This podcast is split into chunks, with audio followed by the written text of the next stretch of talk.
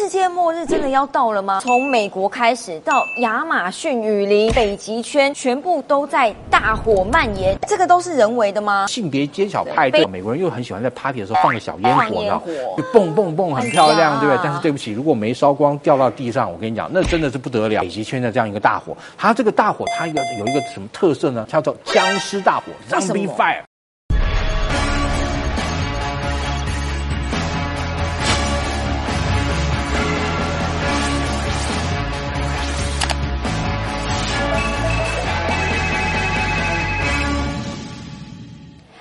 好，欢迎收看《九四要克苏之权力游戏》。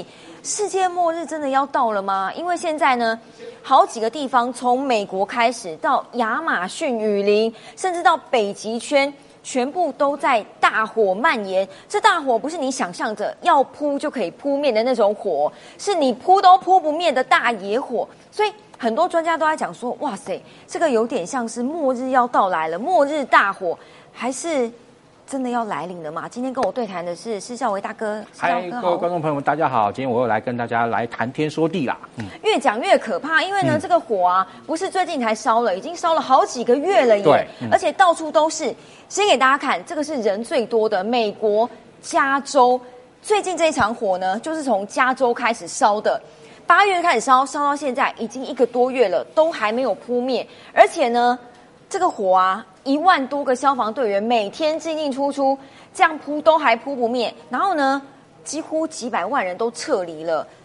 烧毁的面积三分之一个台湾，大概是六个纽约这么大了哈。以美国人来讲，天哪，还在持续烧下去，而且越烧越广哎，还往上烧，烧到奥勒冈州，烧到华盛顿州，一路向北。而且呢，据说住在美国的西岸这边的人，每天早上打开眼睛，黄橙哦，应该是红橙橙的一片，红色的火海就在你面前的，而且几乎看不到太阳了。嗯嗯，请教孝维哥，这个都是人为的吗？哎，说真的哈，我们看到每一年的这个加州森林大火或森林野火，总是有个感慨，好像是野火烧不尽，这里就不是春风吹又生了，是秋风吹更旺哇了，你知道？秋天一来，它这个火烧得更开心了，怎么一回事呢？其实啊，加州的这个野火，当然其实跟它的整个自然环境有很大的关系。哦第一，加州其实是美国相当缺水的州。对呃，为什么缺水？而且呢，又会在夏天缺水。我们常说夏天是台湾的雨季嘛，但是夏天反而是刚好是加州的干季。为什么？我曾经在这个两千零八年啊、在那个旧金山湾区啊，七八月的时候，七月底的时候、住过一个礼拜。我跟你讲，很凉，其实天气还蛮凉的，大概哦，我住在湾区那时候，大概每天啊摄氏大概二十度上下，很凉，对不对？你要出门还要穿个外套，但是我跟你说很干。非常干，所以在这个情况下，哦，那个整个哈、那个直批啊，或者而且也是他们那个什么呃野外这些杂草啊等等，都会好呈现一个枯黄的状态，你知道吗？就没有水嘛，所以呈现枯黄的状态。在这个情况下，你只要有星星之火，哦我跟你说，真的就足以燎原呐、哇而且再加上哈，很多美国人，你知道吗？其实我说真的，我这呃接触那么多美国人经验啊，美国他当然一定程度以上的这些人，没错，你会觉得男的绅士，女的淑女，水准很好，但是他大部分中低阶层那些人啊，你会觉得，哎，实在是跟哎觉得哎怎么会这样？天天的哎，对啊、天天的，哎哎，这个说法是一场。派对，造成了史上第一大野火啊！哎，对你真的想都想不到吧？哎，在这个时候，你看啊、他们当然有一那个呃，有一有一个有一对夫妇啊，他们很开心，有个小宝宝喜获麟儿啊，他们这个美国人叫什么性别揭晓派对啊 Baby reveal 哎 party 其实呢，也就是那、有点类似我们这个满月酒的概念，哦你知道吗？就找大家来，哎，我们小孩满月给大家看一看啊，啊男生是女生啊。然后呢，在开 party 的时候啊，美国人又很喜欢在 party 的时候放个小烟火，放你知道烟火烟火你知道放上去蹦蹦蹦，很漂亮，哎对不对？但是对不起，如果没烧光掉到地上，我跟你讲，那真的是不得了。就变成这副德性了啦。真的，你看，就真的嗯史无前例的这样一个大大的这个火灾，而且啊，嗯你看，像我大概上个月，我住在加州湾区的同学，他贴他每天那个早上在家拍的照片给我们看，我说天哪，真的就橘红一片呢，然后怎么可以怎么可以烧成这样？已经分不清是早上、中午还是晚上，就看到整个天空橘红一片，哦，这真的是非常吓人。其实不止野火在美国，甚至连巴西的亚马逊森林，大家想说，哎，奇怪，亚马逊不是雨林吗？嗯不是很潮湿吗？跟你刚刚讲的加州很干燥的地理环境完全不一样，可是也烧到一个不行。这个是亚马逊，其实也是从去年就开始烧了，而且一直扑不灭。你一扑它又烧，你一扑它又烧。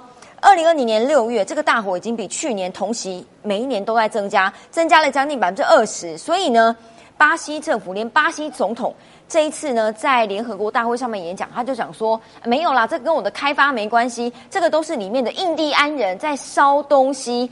才会变成这样，但真的是这样吗？烧东西会烧成这样？呃，这个巴西总统果然哈，会弄到国内疫情全球第二严重还第一严重，也真的不是这个呃那个简简单单。可是雨林很潮湿，怎么烧得起来？其实我跟你说，雨林哈有一个很大的问题，就是它里面这个农民这个所谓的经济活动的这个方式叫什么？那个那个火耕。什么叫火耕啊？就是你今天弄一块田地，那个弄一块地啊，把上面这个植批对不对？通通放火烧掉，放火烧掉，因为它这个原本这个植物烧掉以后，它就变成含碳的那个残渣，它其实对植物的生长是很有帮助的，所以这个时候呢，就在那边种种一些经济作物啊什么的。然后这块地啊，用个几年之后，哎，这个等到这个之前烧的这些残渣的这提供养分啊，这个啊矿物质啊什么都都吸光以后，它再去烧下一块。所以呢，它变成一种哈那个回游式的哈，或者说游牧式的这种火耕。但是是这样，但我跟你讲，没控制好不得了哦。那个大火，那个他先放火烧林地嘛，林地烧了以后，这些树那个原本啊，它这个本身树木啊，它其实就有一些啊，对于这个自然调节啊，有一些很重要，它这个能力就没有了，所以相对来说，这个地方的气候就改变了，因为你烧的越大片，气候改变的越明显。所以你看，在这个呃，我们看到这是巴西的这个森林大火，它就是从哈这些要焚烧之后，你看，因为整个植批的这个呃情况改变了，因为你原本是呃可能很单纯的雨林，但是后来变成经济作物，经济作物它。跟雨林的这个含水系数啊，或者说是那个那个吃那个让水附着这个能力本身是不一样的。好，所以这时候后面又有人再来放火干嘛的话，一碰到这个情况哈，对不起，就一发不可收拾。其实巴西大概有两个很重要的地方，像刚刚讲的亚马逊雨林，另外一个是沼泽湿地。对，你想到这两个地方，你还想到什么呢？没有人住，但是一堆。很珍贵的野生动物，这个先给大家看一下，这个是已经烧被烧毁了雨林，哇，对，真的是寸草不生。你所熟悉的那些啊，那个雨林的那些生物啊等等，在面对这样情况啊，它甚至可能大批的这个会灭亡，甚至逃亡也甚至还有可能发生啊物种灭绝这种情况都有可能。像你看，它呢在这个巴西的这个大湿地啊，那个湿地哈，它里面其实本身啊，当然那个整个食物链这个顶端呢，当然那边没有狮子老虎，但是呢有美洲豹，有美洲豹、加寡或者你叫它那个啊。潘舍或者什么之类的，这个美洲豹当然跟非洲的这种猎豹本身在血缘上有点接近啊，但是它相对来说其实也是属于猫科动物，在上那个树上啊，这个穿梭树间啊，身手非常矫健。但对不起啊，碰到火它也没办法，没树可是你看。像这个这个潘特纳尔这个大火中啊，就有一只可怜那个豹，对不对？哎，它你看全身啊啊，不但就是说好那个受到那个灰烬沾到，而且呢，它甚至于脚掌等等都有受到一些烫那个烧烫伤。所以你看那个另外一只美洲豹也是啊，它住的地方啊，它能够捕食。的这个东西，地环境也都被破坏，所以它只好跑到那个人家那个人户那那个。最不想要就是跑到人类的家里。对，然后呢，也因为到了人类家，好，那人类啊就不那个看到他这个情况，就想办法把他送去啊兽医那边加以照顾。所以你可以看到，这个野火对于好这个家那个自然环境来讲，冲击真的非常大。对耶，其实还有更多的物种可能都在大火里面都消失了。嗯，更奇怪的是，你看湿地也烧了，嗯，一点都不干。更夸张的是北极圈，大家想说北极圈应该很冷吧？很冷，应该火很难烧起来吧？No，也烧到一个乱七八糟。六月以来啊，超过好几百场的火灾，而且呢，北极圈大家知道越烧排碳量就越高，这已经打破过去的记录了。对，一百八十一兆吨二氧化碳的排放量，现在已经变成两百四十四兆吨。其实怎么吹？还是往人类这里吹啊！而且最主要是啊，你其实本身地球它是处于一个碳循环的状态。嗯。你碳哈释放到这个大气里面多，它就会产生一个情情况叫什么？全球暖化。等到全球暖化到一定的这个程度，某种程度这个失控之后呢，好，那这个时候其实当然地球本身具有调节能力，但对不起，因为人类这么一搞，相对来说就把地球本身自自我调节这个节奏就打坏了。譬如说，你看像这样一个那个呃北极圈的这样一个大火，它这个大火它一个有一个什么特色呢？叫做僵尸大火 （Zombie Fire）。这个 Zombie Fire 是怎么一回事啊？当然，你看，我们注意到。北极圈的大火不是今年才发生，对，去年就有了，前年就有了。但是你看，这些火都是在去年前年烧过的地方，真的就是野火烧不尽，春风吹又生，干嘛呢？因为它在那烧烧烧，它烧了以后啊，它其实是在什么地方烧？它是在北极圈哈，它里面啊这种所谓的泥炭层，也就是它本身呢，其实因为我们知道，在过去在地球温暖的时候，这个时候南北极啊，特别是北极这个区域，它相对来说啊，植物啊长得比那个现代的这个情况要茂盛，所以那时候北极有很多这种花花草草啊或什么。的。但是大概在上一次冰河期来的时候，那个气气候突然转变，然后再加上其实常年这些啊这个植物在这边啊就是那个老了枯死以后，对不对？然后变成了那个啊跟湿地哈结合在一块，变成有点像黑黑的泥巴那样东西。但其实它的碳比含反含碳比例非常高。那这时候哈火哈在这边烧了以后呢，它就去烧这些啊泥炭。那这些泥炭哈它本身而且它是会往底下哈，你说在表面看不见，你以为灭完了，结果它在里面闷烧。对，闷烧，哎，真的就是闷烧这样一个概念。因为呢，它本身呢，它泥炭本身还有很多这种空隙啊在，所以就变成说它好那个这。呃，它的那个能够维持到它一个很基本燃烧的温度，但是呢，等到秋冬一来的时候，上面有雪啊，或盖住了。但是对不起，它本身还是在里面靠着里面这些少量的氧气继续闷烧。然后到了这个隔年春暖花开，真的是那个呃，那个春风一吹，对不对？哎，对不起，又开始烧起来了。对，其实这真的是一个恶性循环呢。北极圈据说这个夏天最高的温度测到三十六度到三十八度的高温。几乎是跟台北市一样的温度了，所以你看，加州烧了，呃，亚马逊也烧了，北极圈也烧了，很多的，呃，应该是未来专家都很担心说，嗯，这会不会是有点像末日启示录那样的来临？你看红红沉沉的一片，不见天日，跟世界末日没两样，而且还有人讲说，回推到那个时候，恐龙大灭绝，七十五趴的物种。都是被烧死的呀。其实七十五趴可能是很客气。那时候上一次的这个地球啊，生物大灭灭绝的这个事件，甚至于可能造成九十趴的物种灭绝。对，超过九十趴有可能哦。它是怎么一回事？六千六百万年前啊，如果说现在大家喜欢看一些啊自然科学频道，你就就知道恐龙啊上一次灭绝的很大一个原因是来自于一个小行星撞到了地球。对，这个小行星撞到哪里？其实那个小行星说真的说大也没多大，他们说大概了不起几公里大小的一个小行星，然后砸到哪里？砸到今天墨西哥湾，在墨西哥湾里面，他们找到了当年的陨石坑。然后你它这个这个墨西哥湾的这颗陨石，你看它掉下去的时候，然后它引发的这个爆炸，然后呢，另外最重要是它引发了非常大的那个尘土跟水雾进到了这个大气层之中。嗯，它所以一开始啊，再加上它爆炸的时候，虽然震波向外这个那向外这个传递啊，那很多的这个生物并不是在爆炸的第一时间啊，就因为爆炸而产生的这个冲击波而死亡，并不是，而是怎么一回事？我们刚刚讲到这个好那个陨石击中地面，然后产生的那个。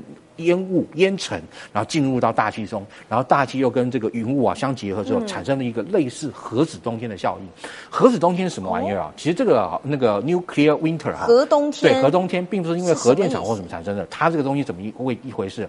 是过去冷战时期啊，那个时候如果冷战时期，我记得我很啊念国中的时候有一部电影叫做《浩劫后》，英文的那个电影的名称叫 The Day After。嗯，为什么叫 The Day After 呢？它的描写就是突然有一天，这个那个美国总统跟这个苏联的这个总书记。互相看对方那个不顺眼，就决定把手边所有的这个核弹全部射向对方，射向对方。你看这个那个等于说，你看这个数千颗弹头在地面引爆，就有点像是那个电影哈，那个阿诺的那个就是《魔鬼终结者》所描写的这个 The Judgment Day 审判日的来临，整个地球都被炸坏了，烧起来了。对，然后在这个情况下就有大量的烟尘啊，然后什么，然后进入了这个地球的空气中，而且这些烟尘的温度又很高，它呢进入大那个大气层之后，它就完全隔绝了阳光射向地面，所以当年的这个哈这个灰尘对不对？进到大气之中也是一样，完全隔绝阳光射向地面。他们讲核子冬天，就我刚刚讲到那个两边拿核武那个互射之后，它所产生的这个云雾会阻隔百分之九十五的阳光。百分之九十五的阳光是什么概念？你今天正午今天走到外面，但对不起，你看到的这个外面啊，如果在满月的时候，我印象没错，大概好像还有百分之十左右的这个月光，所以大概差不多就是那个只有半颗月亮那个产生的那个那个光线的效果。所以就像所有的人类跟物种都被关在一个盒子里面闷烧的那个概念，呃，然后你也照不到阳光，没没有阳光，没有阳光最严重是什么？第一，你植物没有办法生长，对，所以植物在很短的时间之内通通枯死了。嗯，植物枯死之后来，对不起，食草动物就跟着完蛋了。是。食草动物完蛋之后，食肉动物没有肉可以吃，对不对？很短时间之内也就跟着这个灭绝了。所以哈，在那呃那一次的这个六千六百多万、六千五百万年前那个陨石撞地球，大概就撞到这个位置，它所引发的地球的生物大灭绝是非常严重。大概当时估计有九千啊百分之九十以上的物种灭亡。所以呢，蟑螂活下来了，小老鼠活下来了，那个小老鼠那种那种大小的那种生物活下来，就是你要小，你可以去找那些残渣什么的，还能够维持生命。所以你知道，那个人类今天可以在地球上如此高谈阔论。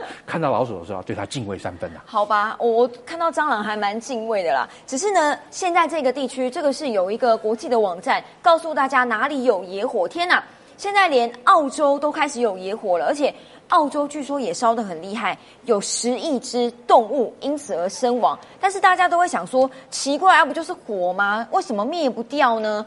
你消防员灭不掉就算了，你总可以从空中洒水嘛。但是。为什么灭不掉呢？像伟我跟你讲哈，这个如果说今一整片大片，如果说今天像比如说半个台北市这样烧起来，说真的，你有多少消防员丢下去，说真的都没有用。真的，像这个要灭像这种加州这种森林大火或是森林野火，他们其实有些要有一些哈事情你要做一些取舍。譬如说，你现在你在这一大片的这个范围之内，你会发现，当火啊，假设从东边往西边开始烧，这时候西边本来还没有烧，对不对？西边森林还没有烧，这时候就要可能率先当机立断，能够在中间呢找一块地带，好把这个整片的。树林啊，或者什么，通通先推倒，而且推倒之后呢，要让西边还没烧的这个树林，可能先维持湿润，对，隔开以后，然后你反而要放火，把这个边边的这个树就开始让它烧起来，让它回烧回去。等于说啊，你先计划性的那个纵火，让这一片啊烧完，就等于说，哎，你这边烧烧烧，这边东东东边往西边烧的过程中，你快烧到中间了，那它在中间其实就把这个射下了这个火线，然后把它烧回去，所以你这片哎就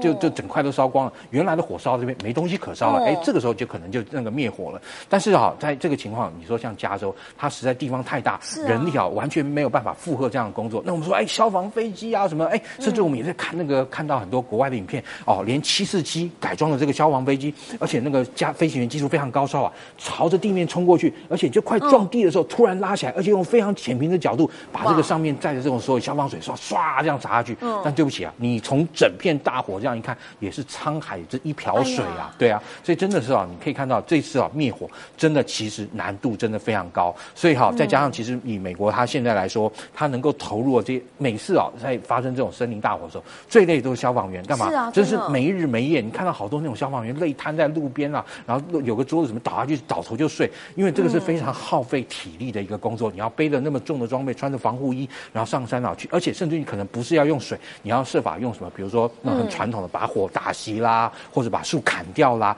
这一类的方式进行灭火。说真的，对于消防员的体力跟耐力。都是很大的折腾。